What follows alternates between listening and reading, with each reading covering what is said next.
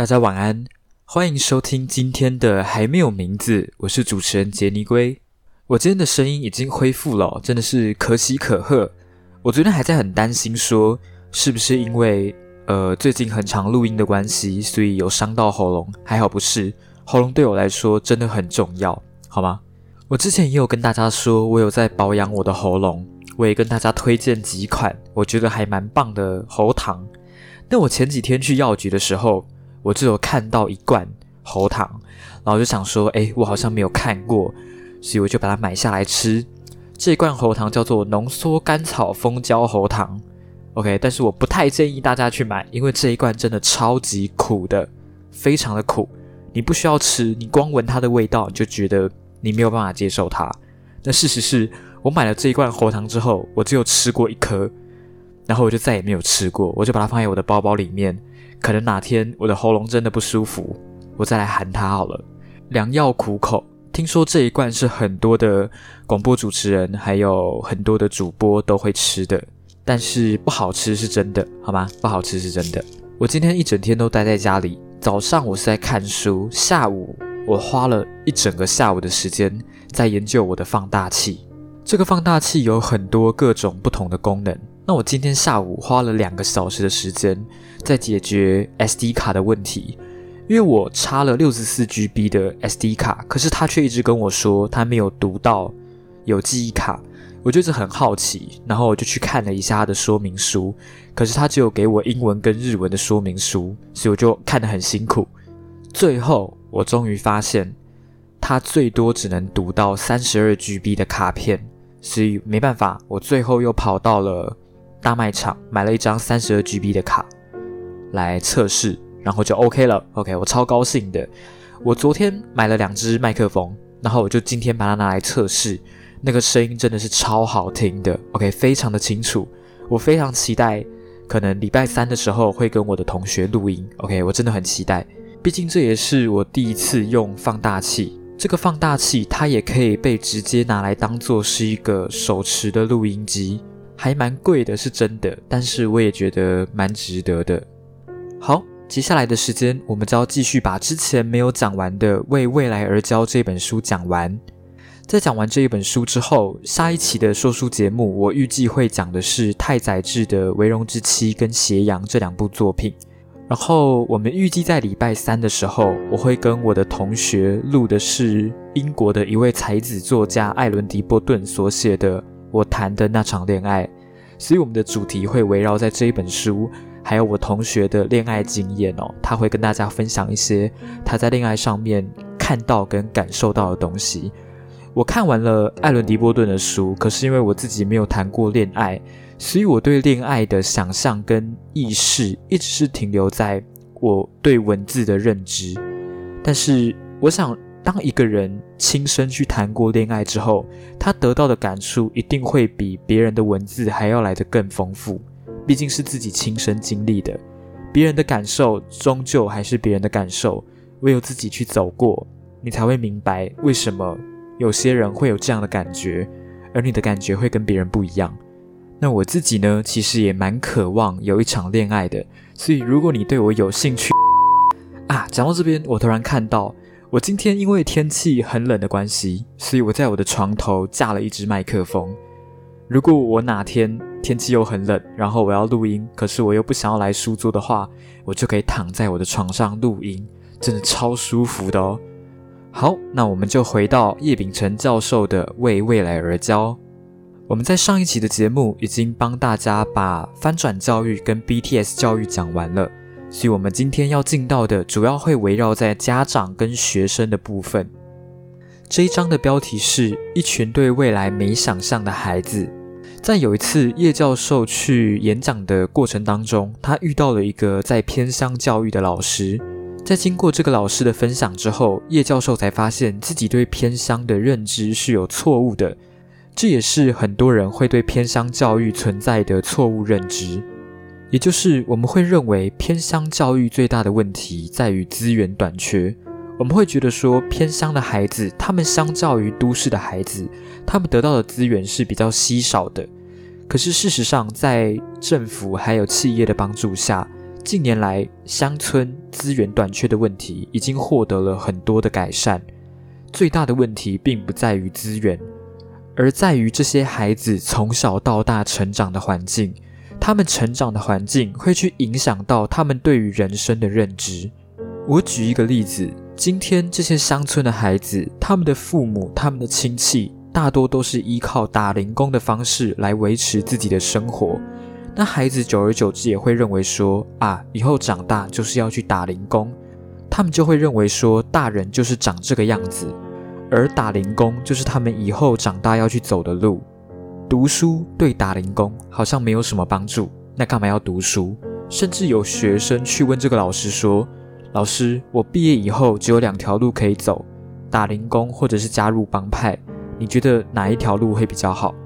你们知道吗？在我看这一段的时候，我会觉得说这一段的故事它带有一点宿命论的色彩。它给我的感觉很像是你的出生就已经决定了你的未来长什么样子，有点像是印度的种姓制度。我不得不说，这种充满宿命论的东西，他们会有一种戏剧色彩，前后的因果关系会让你觉得这一切就像是一场戏剧一样。可是它同时也会让你觉得很悲观。当你将生活的一切都托付给宿命之后，你会觉得说一切。都是命中注定的，你会觉得你的人生没有任何的希望，反正一切都已经决定好了。该怎么说？如果你今天遭遇到的是一场悲剧，那我会跟你说，你要相信所有的一切都是最好的安排，因为你今天已经有所付出，但是你的付出不一定会带给你你想要的结果，这其中的因果关系太过复杂，我没有办法分析给你听。你也永远都没有办法得到一个确切的答案，所以今天你已经有付诸行动，那我们又何必执着在你没有办法去掌控的结果？你没有办法去控制的东西真的太多了，尤其是未来。未来这个东西它充满着不可控性，你的任何一个选择都有可能导向不一样的未来。这就是为什么我会觉得过程比结果还要来得更重要。因为结果这个东西你没有办法去控制，它是属于未来的范畴。可是过程你可以去控制，你可以去选择。只可惜，我觉得现在仍旧是个结果论的年代。但如果你今天都还没有开始，你就跟我说这一切在冥冥之中都已经注定，我会觉得说你没有过程，你只有选择你要什么样的起点而已。所以，我个人会将宿命论这个东西当做是在结果出现之后用来麻痹自己的麻药。在结果出现之前，我不会去承认，我也不会相信所谓的命运。这就是为什么我会这么讨厌具有宿命论色彩的事物。这个偏乡教育的老师，他认为偏乡教育最大的问题是环境太过于封闭，孩子没有办法看到外面的世界。他们自然对自己的未来就不会有任何的想象，他们也不敢有梦想。他们的想法就是跟自己的父母一样，未来就是继续复制他们父母的人生。这个偏乡教育的老师，他也非常的努力，他去邀请了台北不同职业的人来偏乡做分享，跟孩子们分享说自己从事的是什么样的职业。那如果你以后想从事这个行业，你需要做什么样的准备？希望借由这种方式，让孩子有机会去看到外面的世界，他们才敢对自己的未来有所想象和安排，才敢拥有自己的梦想。借由这样的方式去开拓出一条和自己的父母截然不同的道路。听完这个分享之后，教授他非常的感动，可是他同时也在思考一个问题。那就是偏乡的孩子，他们之所以对未来没有规划，是因为他们的环境太过封闭。那都市的孩子呢？都市的孩子，他们有各式各样的机会，能够跟外面的世界做接触。都市的孩子就对自己的人生比较有想象吗？说不定有人到我现在这个年纪，他还不知道自己在追求什么。考大学没关系，我只要透过繁星的方式到顶尖的大学就 OK。不管是什么科系，I I I I I don't give a fuck，只要是台大就 OK。台大图书馆填，OK，把它填爆。为什么会有这样子的情况出现？明明都会区的孩子，我们有更多的时间跟更多的资源，有办法去建设自己想要的未来。为什么我们对于自己的未来仍旧没有多少的想象？其实最主要的原因还是在于整个社会氛围的关系。我有时候还是会觉得台湾给我一种万般皆下品，唯有读书高的感觉。只要有高学历就 OK。无论是家长还是老师，他们都只在乎孩子的成绩，孩子能否有一个好的学历，所以梦想就先丢在一边，到时候再说。这边又回到了我在上一次的节目当中有提到的关于老师的核心价值是什么。今天逼着学生考上一间好的大学，就是你身为老师的核心价值吗？身为老师的核心价值是什么？这是叶教授不停去思考的一个问题。他会去思考，有没有因为我这个老师让学生的思考更加的全面？有没有因为我这个老师让学生的素养更加的深厚？有没有因为我这个老师让学生的处事更有智慧？这些事情都很重要，他都会去影响到这个学生未来能不能够成功。所以，我个人觉得，一个老师比起去传授专业的知识，你能不能去建立学生一辈子都受用的能力，那才是最重要的。我之前有听我们班一个同学跟我讲过，他国中的时候会考没有考好，他当然不是故意的，结果他们班导跟他讲说：“我对你很失望。”说实话，我觉得这种人根本不配被称为老师。如果我今天是这个老师的学生，我会打从心底瞧不起这个乐色，我会对身为他的学生这件事情感到十分的羞耻。不是说这个学生没有受挫力，连说一句我对你很失望都不行，而是因为我看不起这个老师的核心价值。我很庆幸的是，我的人生当中没有遇过这样的老师。在这一本书里面，叶教授也跟我们分享。他的父亲也是一名大学教授，在他还小的时候，他就很常看到有一些毕业的学生回来找他的父亲。一般来说，你身为一个老师，能够收到毕业的学生寄来的喜饼，就已经是一件值得庆幸的事情。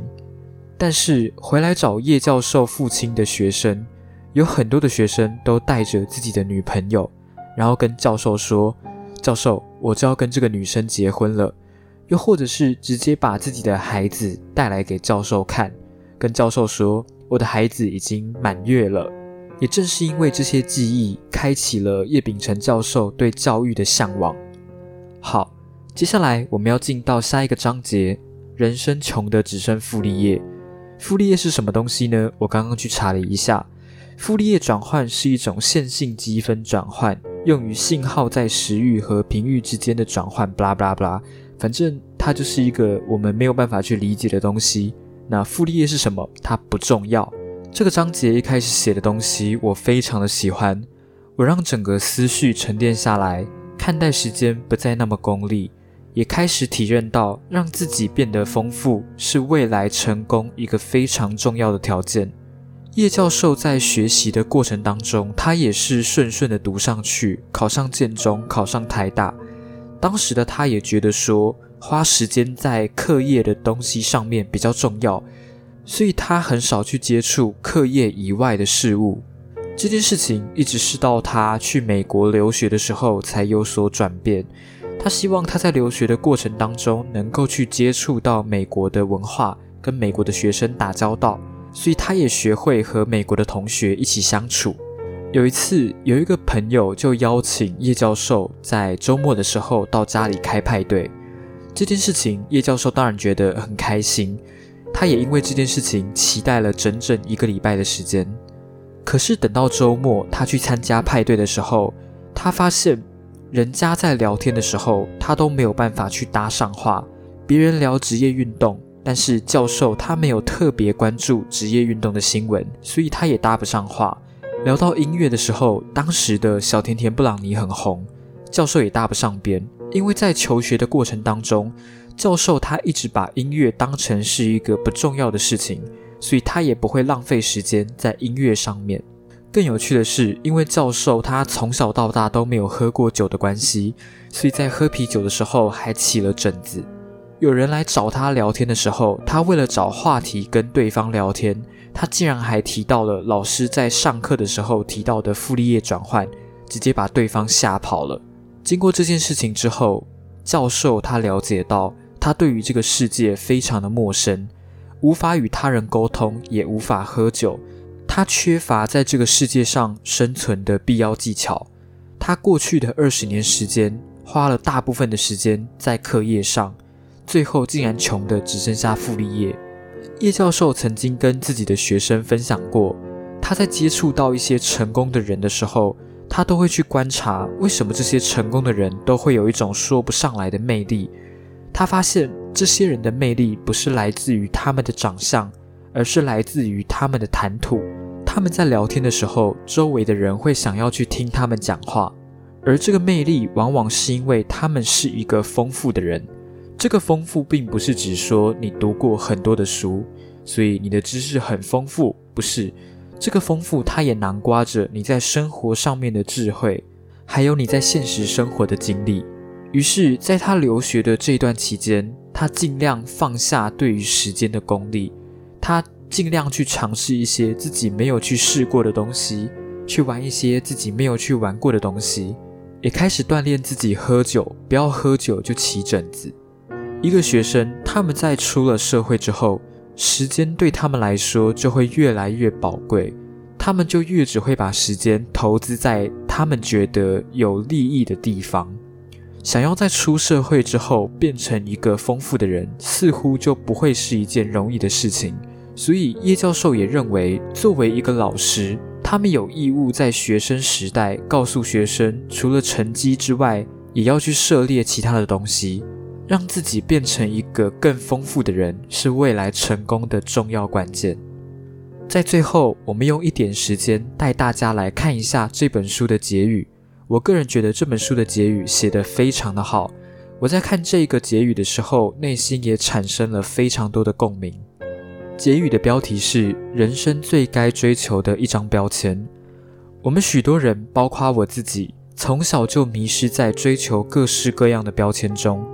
我小学的时候拼的是全班第一，中学时拼的是建中、自由班、数学进士，大学时拼的是系学会会长。书卷奖，到了硕士拼的是留学名校，工作后拼的就是某校教授。在三十五岁前，我的人生似乎就是不断的追求标签，只有眺望标签，才能让我升起动机去拼；只有得到标签，才能让我感到安心。在追求标签的过程是辛苦的，但在自己心中总是有种感觉。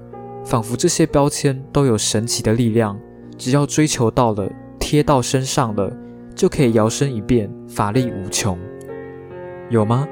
聪明人一看上面的历程就知道，标签根本是自我催眠的最大骗局。靠标签来标定自己价值的人，这辈子只会不断的为了争取下一张更大的标签而急赢。你说？我这样一直追求标签，也是向上提升，也有成长，而且还能得到众人称羡的眼神。你说的没错，但重点是，这样的人生你快乐吗？一个标签之所以热门，就是因为众人称羡。可是为什么你的价值要交由别人来标定？为什么你成功与否得靠接受别人的称羡眼神来自我肯定？为什么你自己不能决定自己的价值是什么？为什么你不能靠自己判定自己的人生是否成功？因为你从来没有好好想过自己的人生要怎么过。只要能拿到人人称羡的标签，不就能在庸庸众生之中鹤立鸡群？只是当拿到标签之后，才发现并没有得到新的神奇法力。反而是对下一阶段人生的茫然和空虚，于是只好再继续追寻下一张更大的标签，如此过程不断循环，直到有一天年纪大了，气力放尽，无力再追为止。人生是我们做过的那些事情所组成的，不是由我们搜集到的那堆标签所组成的。让我钦佩的那些前辈，他们之所以让我尊敬，都是因为他们的价值观和他们努力投入的那些事，让我深深的感动。他们不需要任何标签，因为他们的名字便代表了他们的价值。在多年的探索后，我找到了我的梦想。我的使命和我的方向，这样的人生非常充实，非常愉快。当每个人能找寻到人生的方向，活出自己的价值时，属于我们的那张终极神秘标签自然会浮现。人生最该追求的一张标签，就是自己的名字。让我们成为彼此的后盾，一起加油。让我们跟我们的下一代。能从此摆脱标签人生，找到自己真正的价值。今天的节目差不多到这边就结束了。希望今天的节目有带给你一个好的心情，能够带给你一个好的夜晚。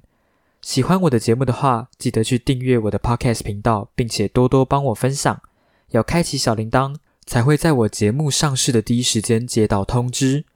我们在未来的节目里不见不散。